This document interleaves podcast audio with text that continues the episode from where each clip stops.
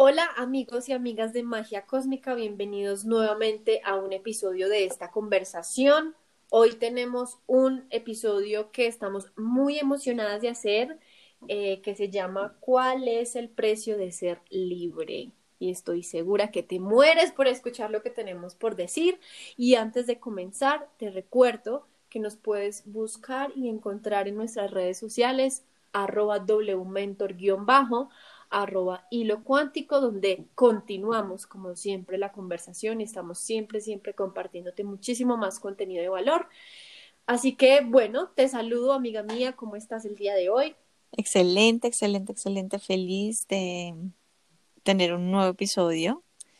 Eh, y esto es un tema increíble, ¿no? Esto es un tema como estructural para todas las personas que estamos en esta comunidad de magia cósmica, ¿no? La libertad. Uh, sí, es un tema que a mí también me toca directamente, entonces, pucha, creo que empecemos. Sin más preámbulo, empecemos. Perfecto. Em, bueno, quisiera comenzar planteando, para hablar de libertad, planteando lo que sería esto del libre albedrío que tenemos los seres humanos, que muchas veces tampoco entendemos cómo, ¿será que sí? ¿Será que no? ¿Hasta dónde? ¿Desde dónde? Etcétera. Y lo que diría, lo que posiblemente podría definirse como libre albedrío sería justamente tener la potestad de elegir, ¿no? De elegir todo, absolutamente todo en nuestra vida está en nuestras manos, em, de ser elegido o no elegido. Entonces, ¿qué hacer? Qué creer, cómo actuar. Sin embargo, también tenemos que tener en cuenta que como seres humanos tenemos un mundo inconsciente preprogramado que justamente nos condiciona, nos empieza a condicionar para que operemos de maneras automáticas, de maneras reactivas y entonces ahí es cuando nos empezamos a cuestionar, bueno, ¿en dónde queda mi libertad? ¿En dónde queda mi, mi libre albedrío, mi potestad de elección? Así que Nuevamente vuelvo a plantear esto con lo cual comencé. Somos libres de elegir, somos libres en la medida en que podemos elegir qué hacer, qué creer, cómo actuar, ¿verdad? Pero también en la medida en la que de hecho lo hacemos, ¿no? Y acá es cuando, ok, empezamos a identificar cuándo o, en, o hasta qué punto somos prisioneros o hasta qué punto estamos ejerciendo este libre albedrío y estamos tomando nuestra libertad en lugar de renunciar a ella. Entonces, claro, una cosa, por poner un ejemplo, es, ok, yo tengo la potestad de elegir. Sé que a lo mejor puedo renunciar a mi trabajo, ¿sí? Porque no estoy conforme, porque no me siento feliz en ese trabajo, porque quiero hacer otra cosa, porque sé en mi corazón que lo que quiero hacer es emprender o irme de viaje o en fin, no lo sé. Em, entonces, listo, perfecto. Me queda súper claro y en este concepto está clarísimo. Tengo mi libre albedrío, mi potestad de elección, lo cual quiere decir que si a mí se me diera la gana, podría renunciar a ese trabajo, ¿verdad? Listo, perfecto. Hasta ahí está todo claro. Pero, ¿cómo puedo lograr llegar como al desapego necesario que necesito para hacerlo, para de hecho hacerlo, ¿no? Para de hecho renunciar en el momento en que esa decisión se siente bien.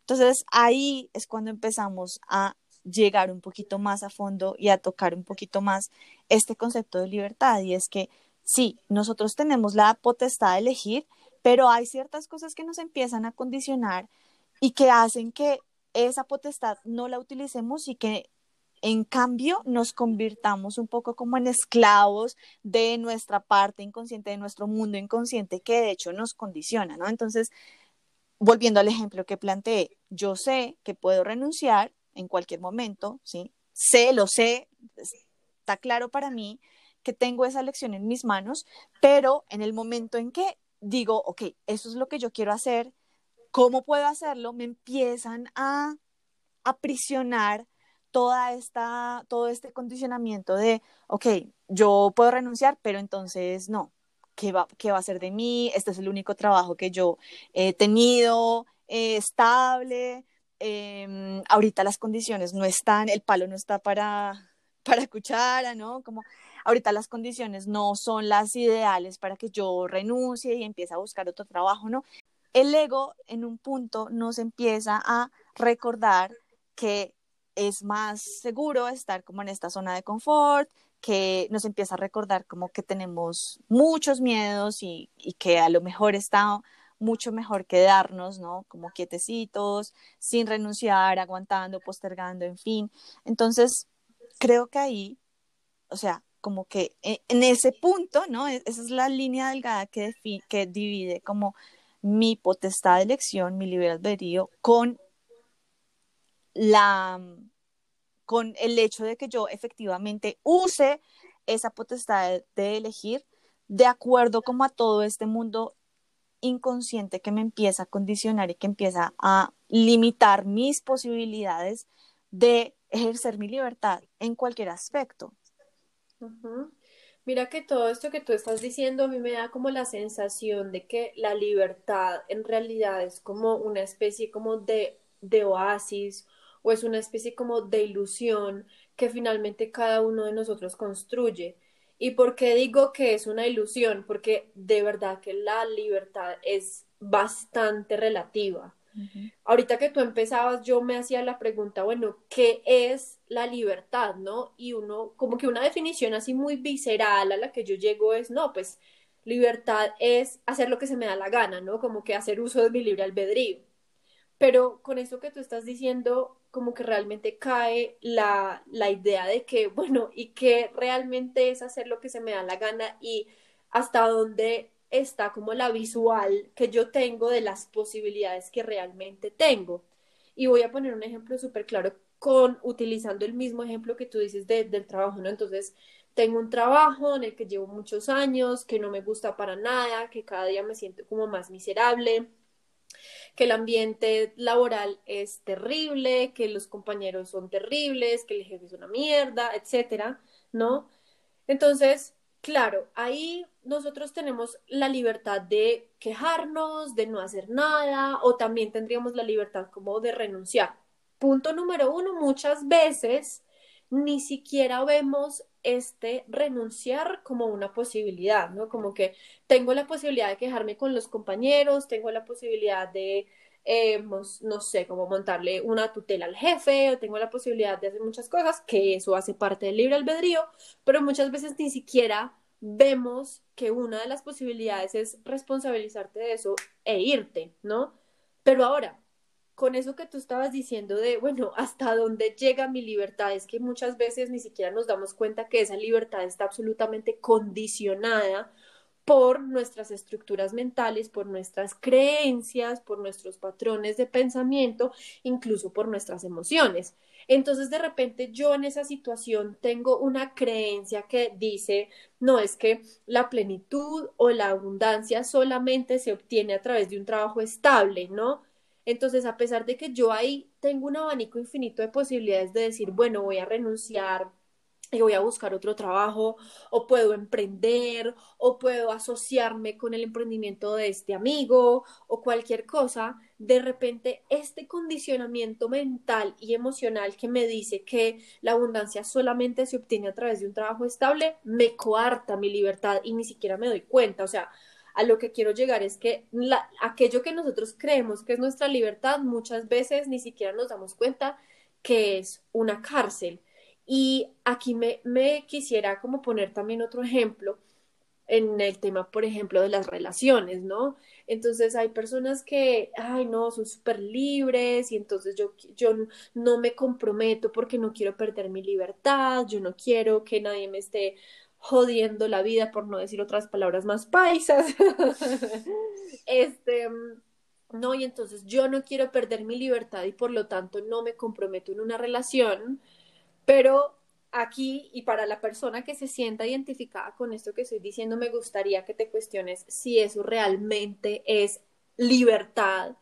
Y si por el contrario, y creo que tú acá tienes mucho que decir, o si por el contrario en este afán de no perder mi libertad, en realidad lo que tengo miedo es, por ejemplo, de que si me comprometo con alguien, entonces me voy a comenzar a prostituir porque no soy capaz de ser yo mismo en la relación, por ejemplo, o de o en esa ilusión o en ese miedo de no perder eh, mi libertad, en realidad lo que tengo es mucho miedo de involucrarme emocionalmente con la otra persona porque le tengo tanto miedo al abandono o al rechazo o le tengo tanto miedo a la dependencia emocional que yo mismo sé que tiendo a generar dentro de una relación que bajo el estandarte de soy una persona súper libre y no quiero perder mi libertad, en realidad lo que hay detrás es un miedo tremendo y en realidad lo que hay es una cárcel impresionante que me nubla de la vista, que probablemente quiero conectar a nivel profundo con otro ser humano, pero no soy capaz porque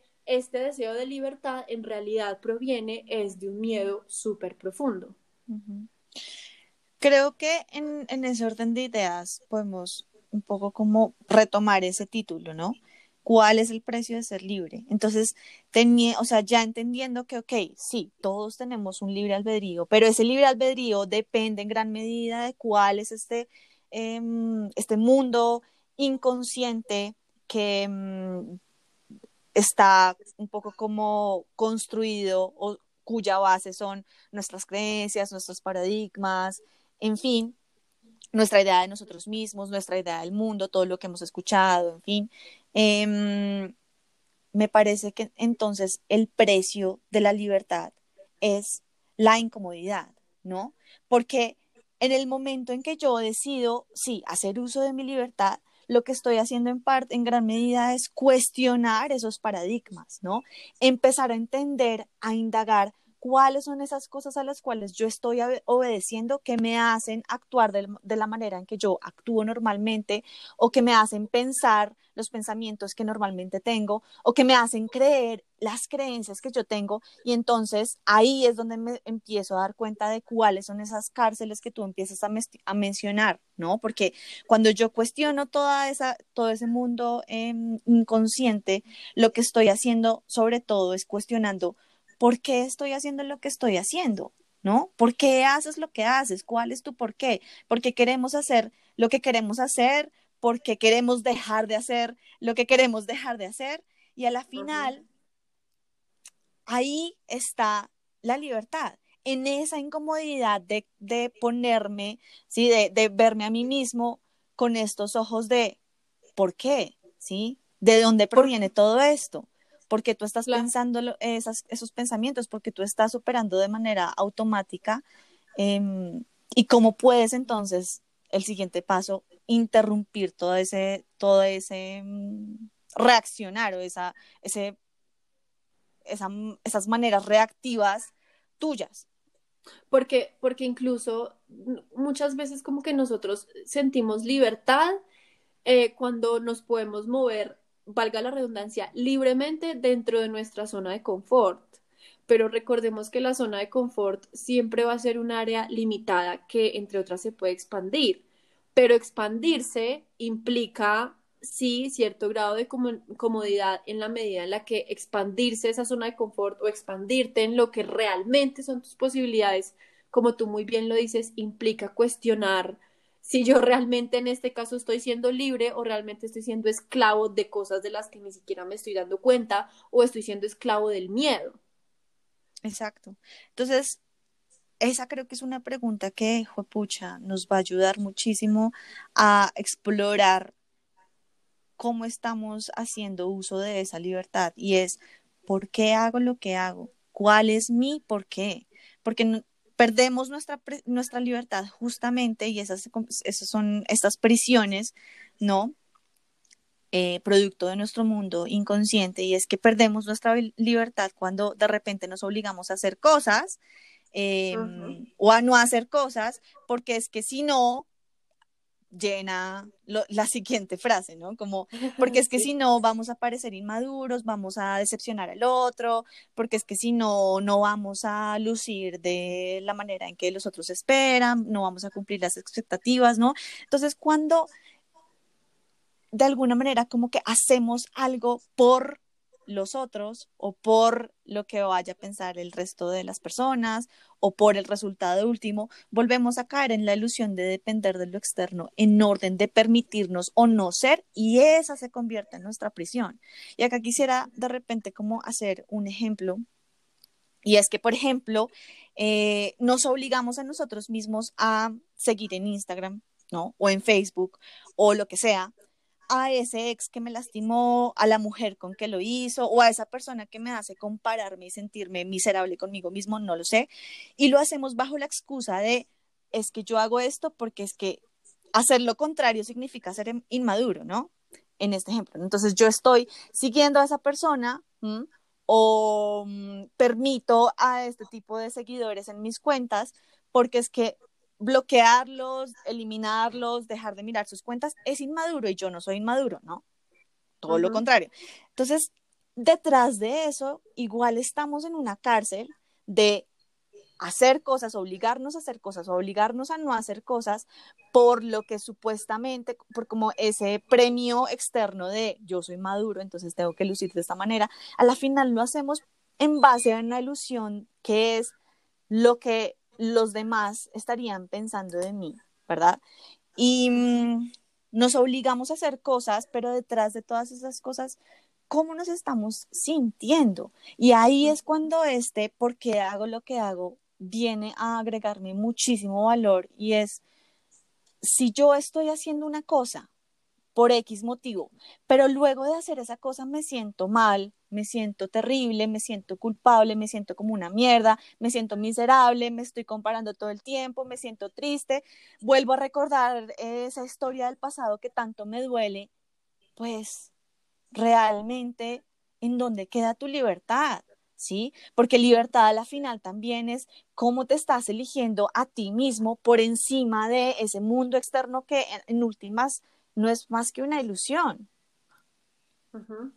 Ahora, a mí me gustaría también plantear eh, otro punto muy importante y es que, y que tiene mucho que ver con el título de este episodio de cuál es el precio de ser libre y es que si partimos de la base de que, de que podríamos entender como una definición muy scratch, como muy em, simple de libertad, que bueno, libertad es hacer uso de mi libre albedrío o hacer lo que se me dé la gana, realmente libertad es hacer todo lo que se me dé la gana, libertad es no tener límites realmente y mm, muchas veces escuchamos esta, esta frase que de hecho tiene toda la lógica del mundo, decir, bueno, es que mi libertad termina donde la del otro comienza. Y no solamente eso, y creo que pues ponía este ejemplo en el episodio, si no estoy mal, el anterior, y era como, bueno, yo tengo la libertad de irme a pegarle un tiro al vecino, ¿no? O colgar mi gata del cuello como en la plaza del centro de la ciudad, cualquier cosa.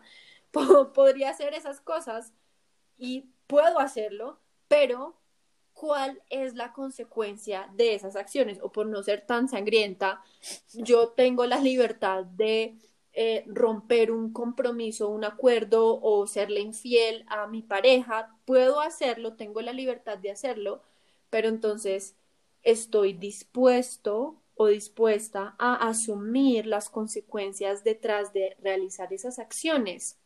Porque muchas veces, sí, es súper importante la libertad, ¿no? Pero pero muchas veces las personas eh, se jactan de ser libres y de hacer un montón de cosas por su libertad y entonces yo llego a la hora que se me pega la gana y yo digo lo que se me pega la gana y yo soy así porque es que yo soy libre de ser así y de reaccionar así, de ser agresiva y de estas y estas y estas cosas. Muy chévere que seas libre, pero estás dispuesta o dispuesto a asumir las consecuencias de, qué sé yo, de serle infiel a tu pareja o de revisarle el celular a tu pareja, de meterte en su privacidad o estás dispuesto a asumir las consecuencias de tus reacciones emocionales eh, exageradas, estás dispuesto a asumir las consecuencias de ser eh, de decir las cosas así con cero grado de, asertividad o estás dispuesto a asumir la, la responsabilidad y la consecuencia de, qué sé yo, romper las reglas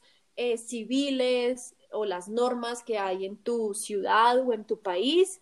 Eh, ¿Estás dispuesto a asumir esas consecuencias? Porque muchas veces nos tomamos la libertad de usar la libertad pero después, cuando llega la hora de asumir las consecuencias, entonces ahí sí no nos gusta tanto nuestra libertad. Y voy a poner un ejemplo súper claro. Mm, aquí en Colombia está prohibido por ley tomar eh, alcohol o más, bien manejar eh, un vehículo en estado de embriaguez o ni siquiera con simplemente haber tomado cualquier grado de alcohol por mínimo que sea, o sea, es más, hasta el listerine eh, eh, marca en el alcoholímetro. Entonces aquí, aquí en Colombia como que es prohibido eso. Y bueno, puede haber una persona que diga, yo soy perfectamente capaz de manejar, no pasa nada, llevo eh, 50 mil años manejando con una copita, con una cervecita, con no sé qué, está perfecto que utilices tu libertad sí, y decir eso no daña a nadie porque nunca ha dañado a nadie, no sé qué, bueno, perfecto. Pero el día entonces que en la sociedad en la que te desenvuelves y con las normas colectivas que existen, el día que te paren, te pare la policía, te haga una prueba y salga positivo, estás dispuesto a asumir que te multen o que te quiten el carro estás dispuesto a asumir esa consecuencia, porque entonces la, la, reacción más común es, ay, pero ¿cómo así? Pero solamente una cerveza, pero es que no sé qué, y entonces empezamos a alegar, a intentar defender nuestra libertad, pero es que recordemos que también nos movemos en un contexto en donde todos estamos acordando ciertos límites y ciertas normas y ciertas cosas que de alguna forma u otra nos permiten una convivencia más o menos armónica. Entonces a mí me parece completamente ilógico y lo digo porque sé que esto existe, que entonces la persona se toma su cervecita, se toma su copita, ni siquiera se prendió, ni siquiera como que de verdad llegó a nada, solamente se tomó su vinito, pero después cuando lo para la policía, entonces ahí se alega, ahí sí se queja, ahí sí entonces se pone como a luchar contra las cosas y es, venga, y entonces, ¿cuál es el uso responsable que estás haciendo de, de tu libertad?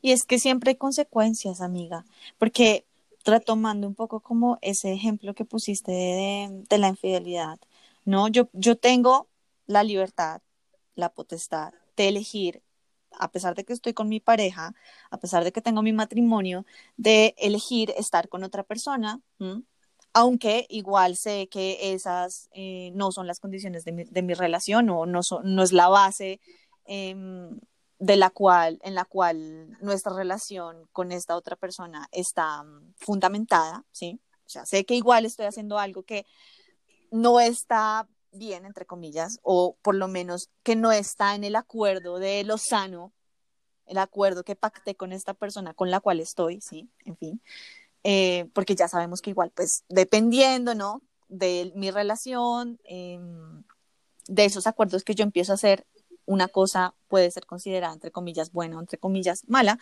pero en el, en el caso hipotético de que yo estoy en una relación de pareja comprometida en un matrimonio en el cual lo acordado es la monogamia. Genial.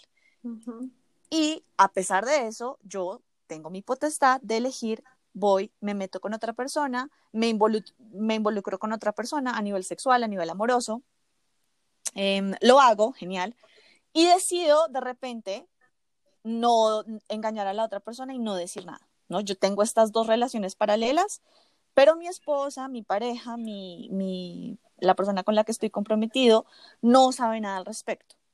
Entonces, acá igual lo que estamos viendo es que, ok, estoy manejando mi libertad, entre comillas, pero a costa también de la libertad de la otra persona, ¿no? Que es lo que tú decías, como, ok, mi libertad empieza en donde termina, que mi libertad termina en donde empieza la libertad de la otra persona. Pero entonces, siempre hay consecuencias, ¿no? Mi consecuencia de esto puede ser la confrontación con mi actual pareja, ¿sí? Y el hecho de que yo al confrontar puedo perder a esa persona, esa puede ser una consecuencia, pero también en, el caso de que yo no, engañar a, las dos personas involucradas y no decir nada al respecto y continuar como si nada pasara, la consecuencia ahí también es como lo que yo me estoy haciendo de hecho a mí mismo, porque partamos de la base de que eso que entre comillas le hacemos al otro no es más que lo que nos estamos haciendo a nosotros mismos. Entonces, ¿cuál sería la consecuencia y estarías dispuesto a asumirla? Porque seguramente la consecuencia de actuar de esa manera sería que tú te llenes de culpa, que vivas una vida basada en mentiras, que estés todo el tiempo a la defensiva y un poco como en este estado de paranoia para sostener tu mentira, ¿sí? Entonces, ponte a pensar cuál sería o cómo te sentirías luego de esa situación, luego de esa decisión, luego de esa acción, y si ese sentimiento te resulta beneficioso o te resulta contraproducente o te está lastimando, te está hiriendo, te está llenando, te está contaminando energéticamente, porque esa también es una consecuencia con la cual tenemos que, cargar cuando asumimos eh, de manera, de la manera que sea, nuestra libertad, ¿sí? Entonces, acá, de alguna manera también me hace pensar que libertad es pensar desde, bueno, sí, pensar desde qué lugar estamos actuando, estamos pensando, estamos creyendo lo que creemos, ¿no? ¿Cuál es la energía creadora detrás de nuestras decisiones, de nuestras acciones, de nuestros pensamientos y de nuestras creencias, de aquello en lo cual decidimos creer? ¿Esa energía creadora es producto del miedo o es producto del amor?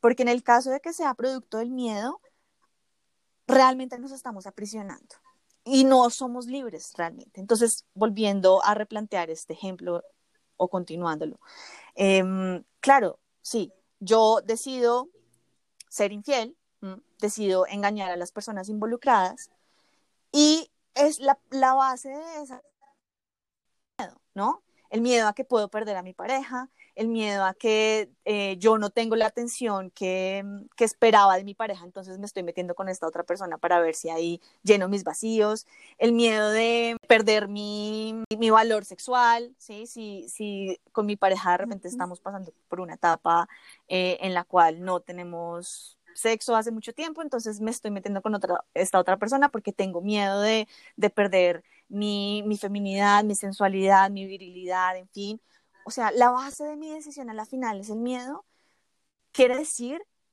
que esa situación que yo estoy creando para mí mismo es mi prisión.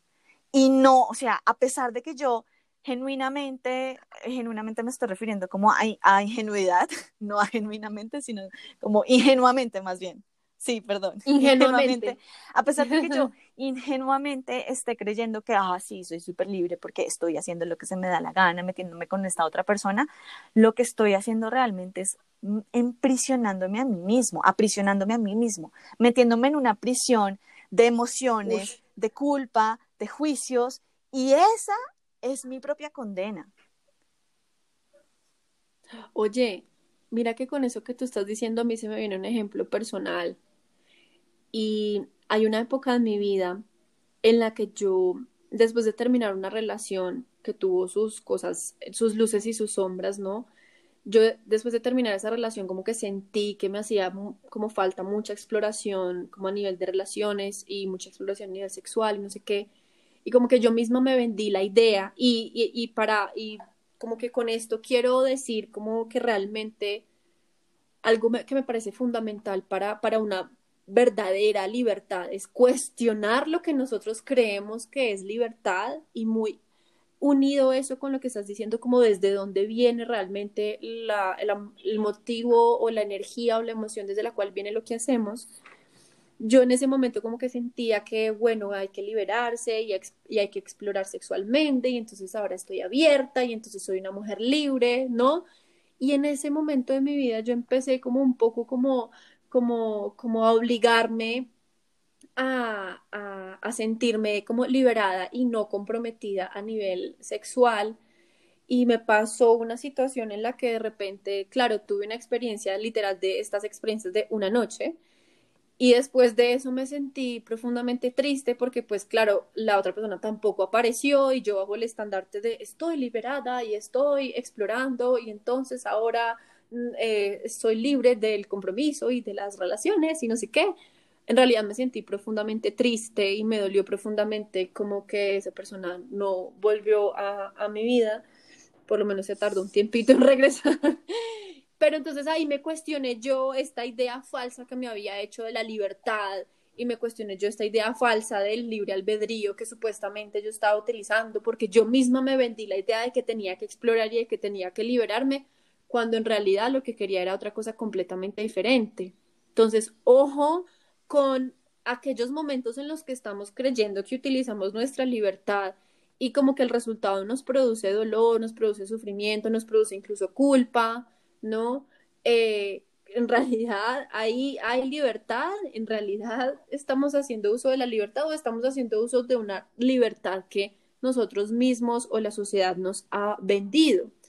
Y también me gustaría plantear aquí algo que siento a través de todo lo que hemos venido hablando en, este episodio, y es que yo siento que realmente como que se siente más libertad o como que uno tiene más libertad cuando los límites están claros que cuando no. Y voy a poner un ejemplo clarísimo de esto. Cuando yo eh, iba a cumplir 15 años, mis padres me regalaron un viaje a Europa. Y resulta que dentro de las chicas con las que me hice amiga, había una chica que era de otra parte del país. En este momento no recuerdo exactamente de dónde, tal vez de La Guajira, bueno, otra parte del país. Y resulta que en, algún momento conversando con ella, yo digo esta palabra como, ay, fue pucha tal cosa. Y ella como que quedó como súper choqueada, como, ay, ¿qué es esa palabra tan horrible? Y yo como, es fue pucha. O sea, aquí en el eje cafetero, aquí como en el centro del país, fue pucha, es como, ups, o qué sé yo, como que no tiene un significado más allá de como, capaz que hasta es una muletilla, pero no es ni siquiera una palabra, eso es. Y yo le pregunté, ¿esta palabra es una grosería para ti, sí es una grosería súper fuerte y súper pesada. Entonces, mira que yo ahí tenía la libertad de hablar como yo quisiera, pero el simple desconocimiento de lo que para la otra persona significa una simple palabra, palabra, perdón, me generó, le generó, perdón, a ella un impacto emocional muy fuerte. Y esto solamente con una palabra.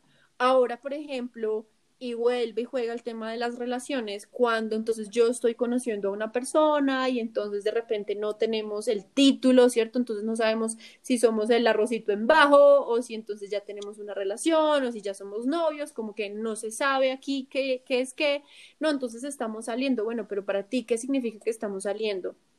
Que hay exclusividad sexual o que no la hay. Y puede que para una persona estamos saliendo es que no hay exclusividad sexual y para la otra persona sí, y entonces para la que sí, cuando de, de repente y, como que la otra persona muy inocentemente le cuenta la historia, ay, sí, imagínate que ayer estuve con tal persona y fue súper rico, y la otra persona queda como, ¿qué? ¿Cómo así? O sea, tú y yo estamos saliendo y, la, y entonces está la que, para la que sí, para la que no hay exclusividad sexual es como, pues sí, o sea, oye, tú y yo no somos nada, como que pasa. Y realmente no hubo una intención eh, negativa o una intención eh, como oculta de una de las partes como simplemente seguir desarrollando su sexualidad eh, no exclusivamente y para la otra sí hubo como mucho dolor ahí al respecto, pero no hubo claridad en los límites, no hubo claridad en el acuerdo, no hubo claridad en lo que qué significa para ti la libertad dentro de este dentro de esta relación, dentro de esto que estamos teniendo. Y así con cualquier cosa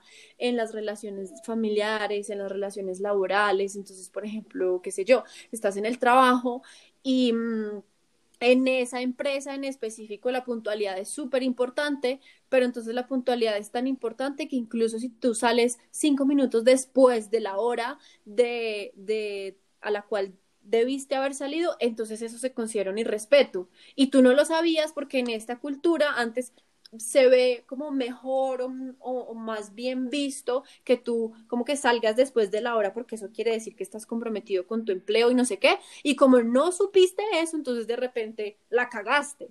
Y simplemente eso es fruto de no tener claridad en los límites. Entonces yo siento que muchas veces puede haber, y para redondear esta idea y darte la palabra, siento que muchas veces puede haber una noción bastante distorsionada de lo que es la realidad, de, la, de lo que es la libertad, cuando no tenemos realmente como unos acuerdos y no nos comunicamos y no sabemos qué significa libertad para ti, qué significa libertad para mí, qué significa esta relación o este concepto o este espacio o esta circunstancia para ti y qué significa para mí.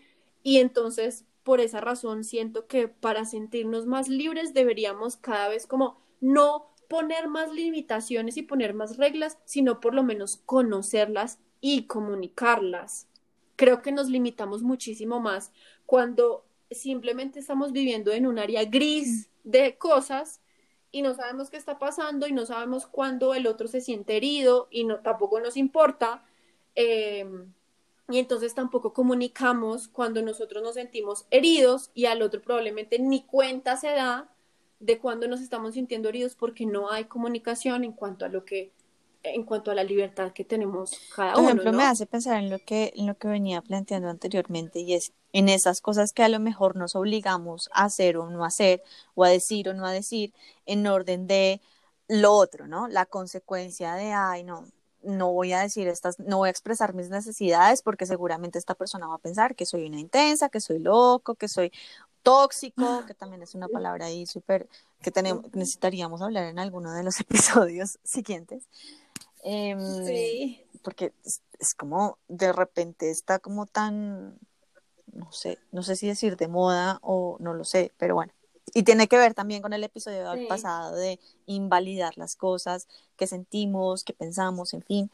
Y es lo mismo, o sea, nos coartamos de nuestra propia libertad porque estamos basándonos en una idea de miedo, anticipándonos a lo que podría ser, a lo que podría decir la otra persona, a lo que podría pensar la otra persona. A la final nos estamos coartando de ser nosotros mismos, de elegirnos a nosotros mismos, porque estamos poniendo en prioridad la anticipación, ¿no? Que a la final no es más que una ilusión. Y no nos permitimos expresar nuestras necesidades, nuestros pensamientos, Em, por ese miedo a lo, mismo, ¿no? Entonces yo sé que sí, para mí es indispensable en términos de relaciones estas y estas características, estas y estas cosas, estos y estos acuerdos, pero no los hago visibles o no los pongo sobre la mesa o no los comunico porque de repente voy a parecer como la acaparadora o lo que sea, ¿sí? Y ahí cometemos el error el primer, o sea, ahí empezamos como con el pie izquierdo a una relación en general, pero también ahí mismo nos estamos coartando nosotros mismos nuestra propia libertad por este pensamiento de yo quiero lucir de esta manera, que puede ser en tu caso, ok, yo quiero lucir libre, pero me estoy coartando mi propia libertad al no comunicar lo que realmente pienso, siento, necesito, o al no reconocer qué es eso que yo siento. Y en este orden de ideas me parece también que necesitamos preguntarnos cómo queremos sentirnos para empezar a definir esta idea de libertad de manera auténtica y de manera que nos haga sentido realmente a pesar de las cosas o los ideales o los paradigmas de lo que puede o no ser la libertad que hemos escuchado y que son ajenos, ¿no? Entonces, este cómo quiero sentirme es ir hacia adentro y realmente pensar ok, yo me quiero sentir en conexión, yo quiero sentirme amada, yo quiero sentirme respetada, yo quiero sentir que me expando, quiero sentir que tengo apoyo, quiero, ¿verdad? Todas estas cosas son las maneras como yo quiero sentirme. Ahora, estas decisiones, estas conductas, estos pensamientos, estas creencias son coherentes con esa manera como yo quiero sentirme. Y acá, de repente también me hace pensar en mi propio proceso con la libertad y como les dije al principio, es un tema que me toca directamente porque yo veo que tanto mi herida como mis deseos genuinos se relacionan directamente con este concepto de libertad y es algo como que, pucha, ¿sabes? Como que me, me confronta y es lo que más deseo y es lo que me mueve fibras y a la final es como lo que otra vez vuelve y me aprisiona y es el hecho de que yo no había entendido que tenía un concepto de libertad basado en este yo tengo que ser independiente, yo no quiero depender de las otras personas, yo me valgo por mí misma, yo soy súper fuerte, yo, sí, como que acá la, la dura, como la, la pro, la, la, la, que, la de roca, la de piedra, la que no siente, la que, ¿verdad? La que no expresa, ¿sí? Ese era mi concepto de libertad el hecho de yo no tengo que depender de nadie más, pero cuáles eran las consecuencias de ese pensamiento o de esa creencia de libertad. El hecho de que yo no pedía ayuda o si pedía ayuda sentía vergüenza por pedir ayuda, me sentía mal, sentía culpa, sentía sobre todo vergüenza, así como, oh, pucha, mm, yo quiero ser libre, yo quiero ser dependiente, pero mira, necesitas ayuda, entonces, ¿qué está pasando ahí, no?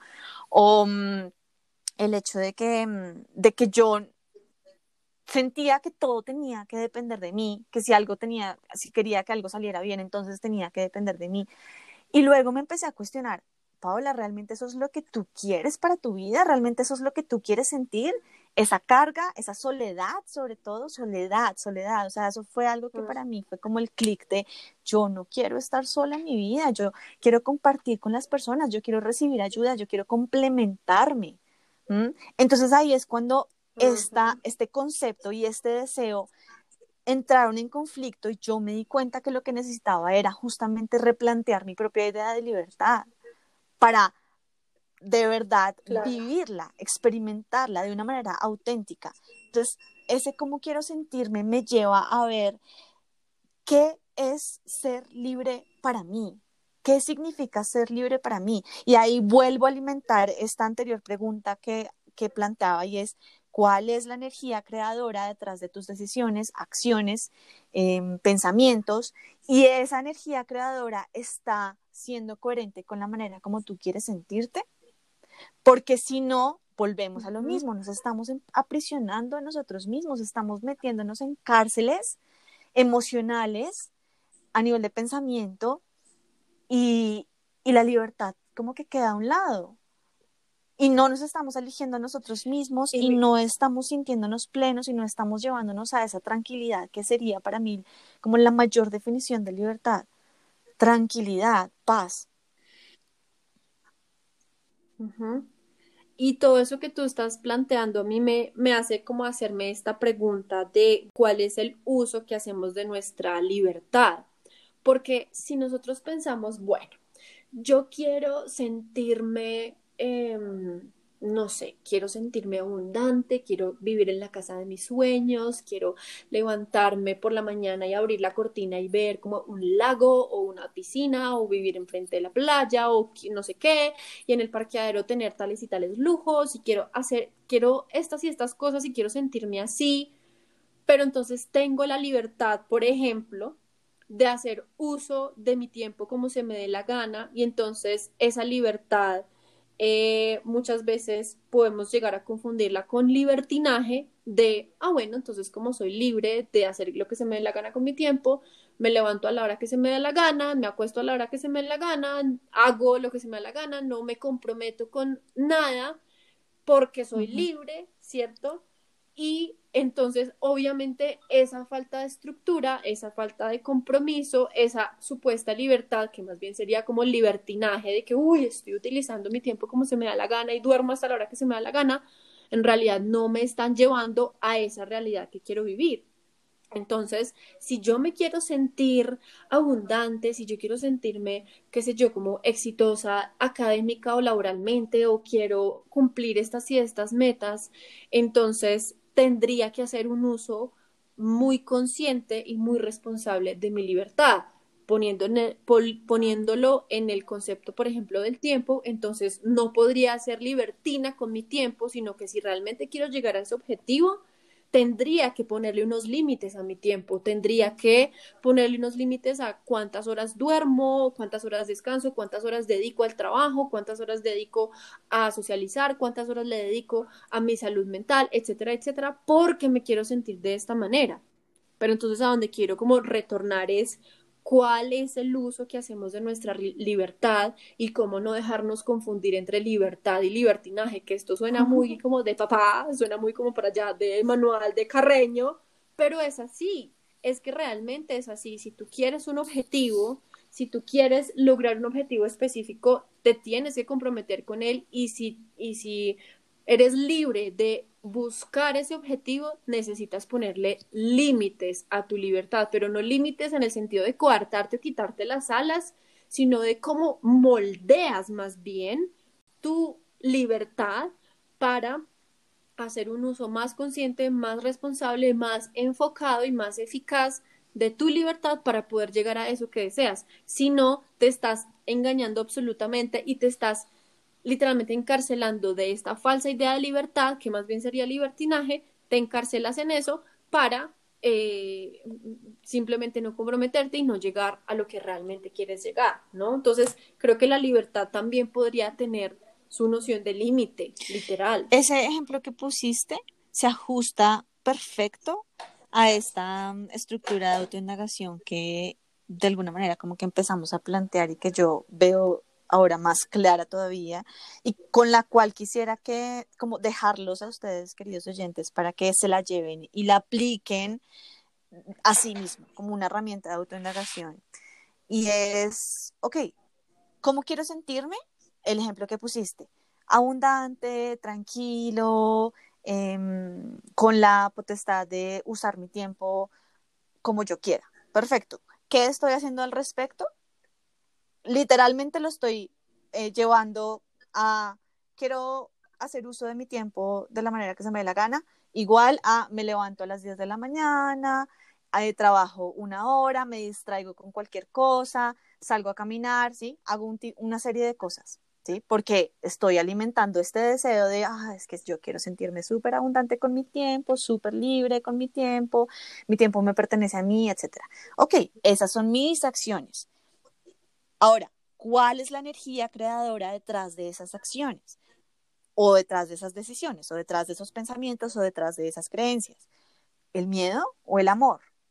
Entonces veo que yo, después de hacer esas acciones, me siento culpable, me siento poco productiva, me estoy juzgando a mí misma por ser una perezosa, ¿sí? Estoy viendo que acá las consecuencias de estas decisiones, de estas acciones, son producto o basadas en el miedo.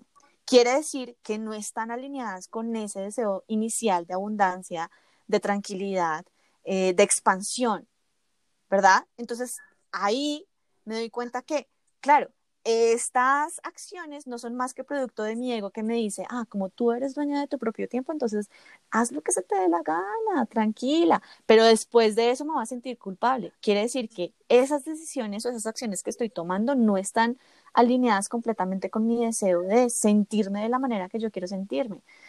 Entonces, ahí mi concepto de libertad necesita ser replanteado porque yo a lo mejor estoy llevándolo al, lugar literal de, sí, manejo de tiempo igual a hago lo que se me da la gana con mi tiempo, pero ¿cuáles son las consecuencias de eso?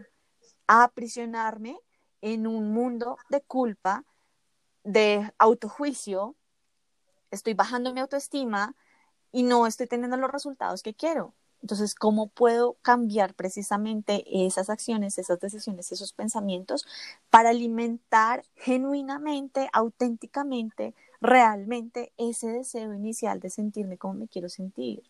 ¿Mm? Porque a lo mejor otras decisiones, otras acciones, como lo que tú mencionas, tener una estructura o hacer un balance entre, ok, mi, mi, espacio libre versus el espacio en el cual estoy trabajando, en el, el espacio en el cual estoy produciendo, etcétera, podría ser una solución que me lleve a ese último sentimiento. ¿Cómo te estás sintiendo tú realmente después de ese pensamiento, esa acción, esa decisión?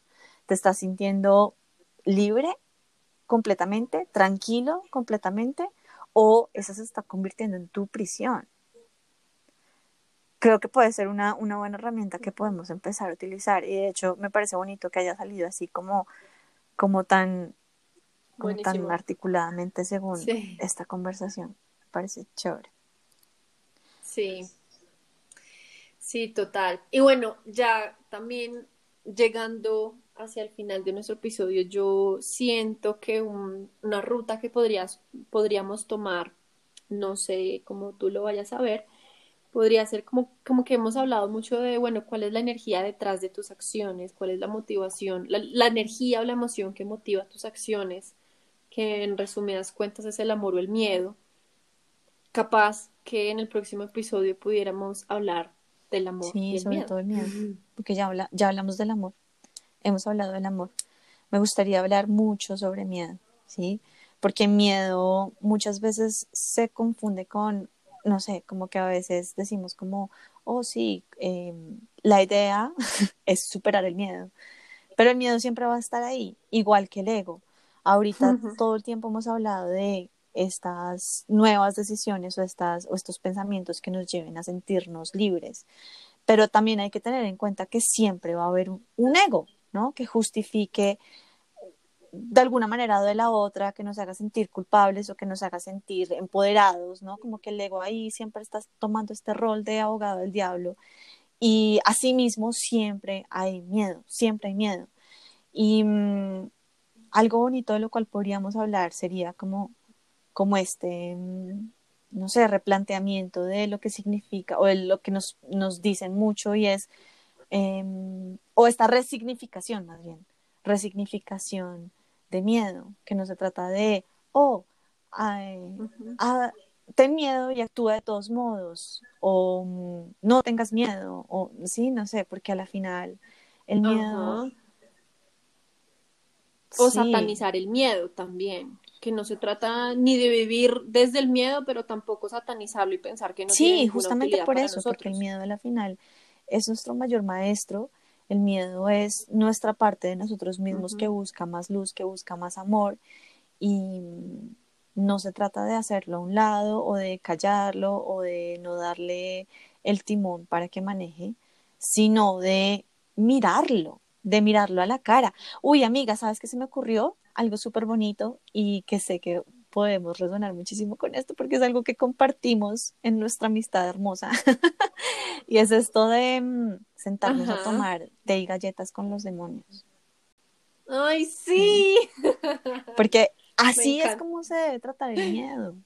El miedo está ahí, el miedo es causa de estos demonios y lo que necesitamos es darle amor, porque el miedo lo que más pide es amor. Literal. Y se empieza con una invitación a, amor, tomar té y galletas. té y galletas, literal. Bueno, ya lo tenemos. Hemos cocinado el té y las galletas para el episodio próximo, que será Marte y galletas sí. el miedo.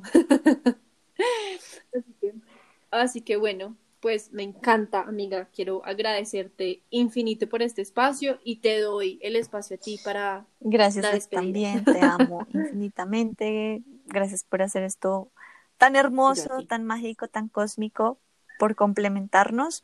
A ti, querido oyente, gracias también por escucharnos. Eh, te recordamos que esto es una conversación, así que no dudes en acercarte a nosotros, y compartirnos tus preguntas, compartirnos lo que te ha aportado eh, magia cósmica en tu vida, las nuevas, los nuevos descubrimientos y decisiones, los cambios que a, lo mejor esto ha significado en tu vida. Así que acércate, por favor, que nos encanta escucharte y que esto es una conversación a la final. Y también em, te invitamos, te pedimos que en retribución a todo esto que nosotros te entregamos con tanto amor, nos ayudes a multiplicar el mensaje. Es muy importante que, y es el, el objetivo de todo esto, ¿no? Impactar más corazones, impactar más vidas, así que ayúdanos a multiplicar esta luz, a expandirla y a que llegue a muchos más oídos y corazones. Gracias y hasta la próxima.